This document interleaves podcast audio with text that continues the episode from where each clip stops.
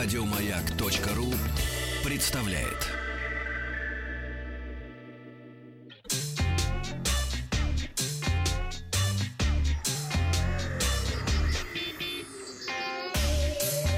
Страна транзистория. Доброе утро. Вахтанг Махарадзе, новости высоких технологий. Сначала вчерашний опрос. Э, спросил, какая ретро-игра была вашей любимой. Вот что вы написали. Э, очень многие отметили танчики и э, контру. А Анна написала, с каких пор 90-е стали ретро.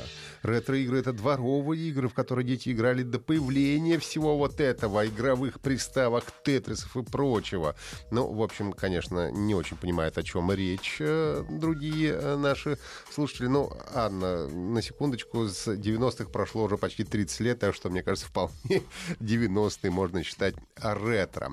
А вот какие варианты ответов были. Свой вариант оставила э, почти 2%, 6% играли в охоту на уток, 7% в змейку, 2% увлекались Пэкманом, 15% значит, гоняли волка с яйцами, 3% а играли в Тамагочу, космические захватчики, меньше 2%.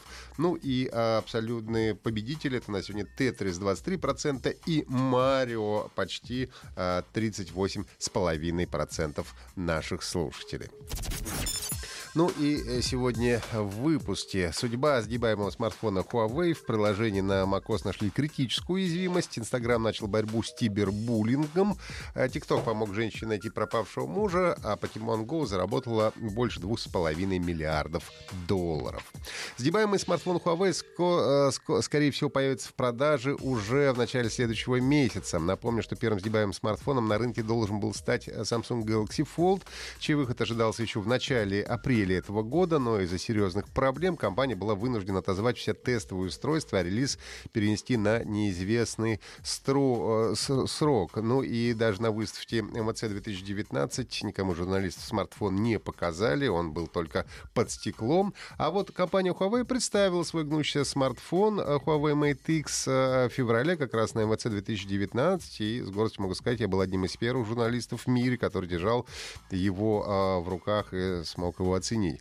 Но несмотря на то, что в феврале у компании уже были работающие образцы, Huawei решил тоже не торопиться и э, не выпустили смартфон в начале лета, как ожидалось, и перенесли старт продаж. Но, судя по всему, компания нацелена на лонч Huawei Mate X в конце июля, начале августа. Это подтверждается тем, что руководство компании намекало на то, что Mate будет доступен уже в конце этого месяца.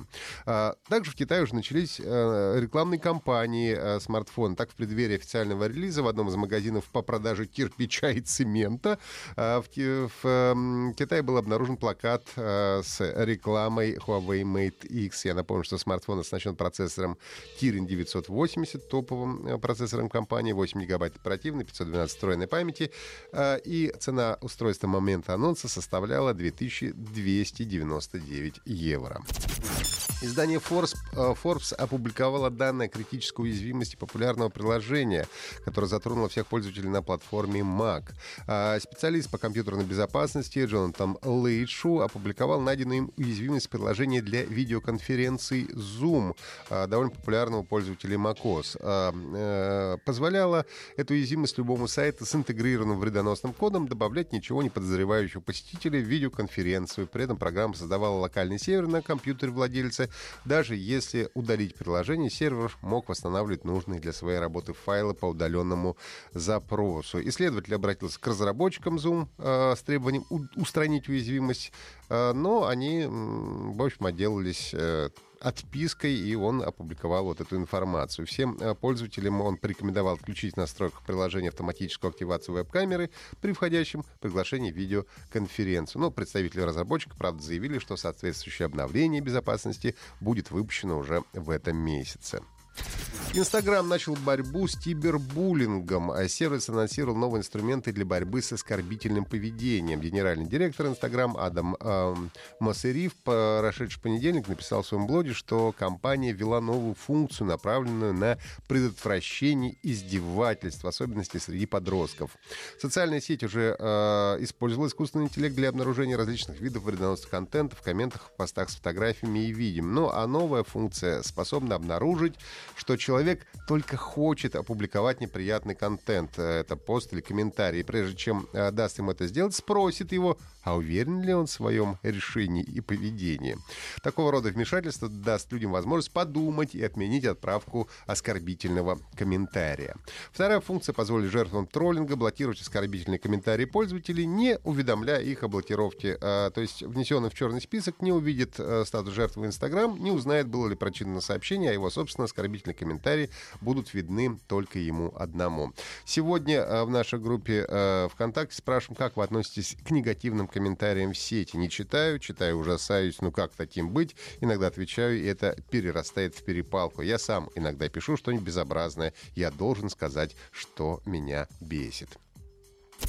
Популярное приложение TikTok, предлагающее пользователям записывать короткие клипы под музыку, помогло на индийской женщине найти без вести пропавшего еще три года назад мужа. В 2016-м мужчина по имени Суреш ушел из дома и не вернулся. Надеясь найти отца семейства, женщина обратилась в полицию.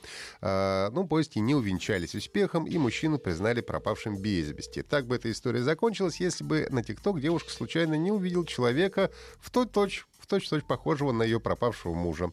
Она еще раз обратилась в полицию, показала там видеоролик, полицейские сумели определить по геотегу местоположение мужа и выяснили, что он проживает с другой женщиной, которая также была замечена на видео. Выследить Суреш удалось в промышленном городе Хасур. Впоследствии оказалось, что мужчина решил оставить семью в связи с неразрешимыми бытовыми проблемами. Но после общения с полицией он все же согласился вернуться домой к жене и детям.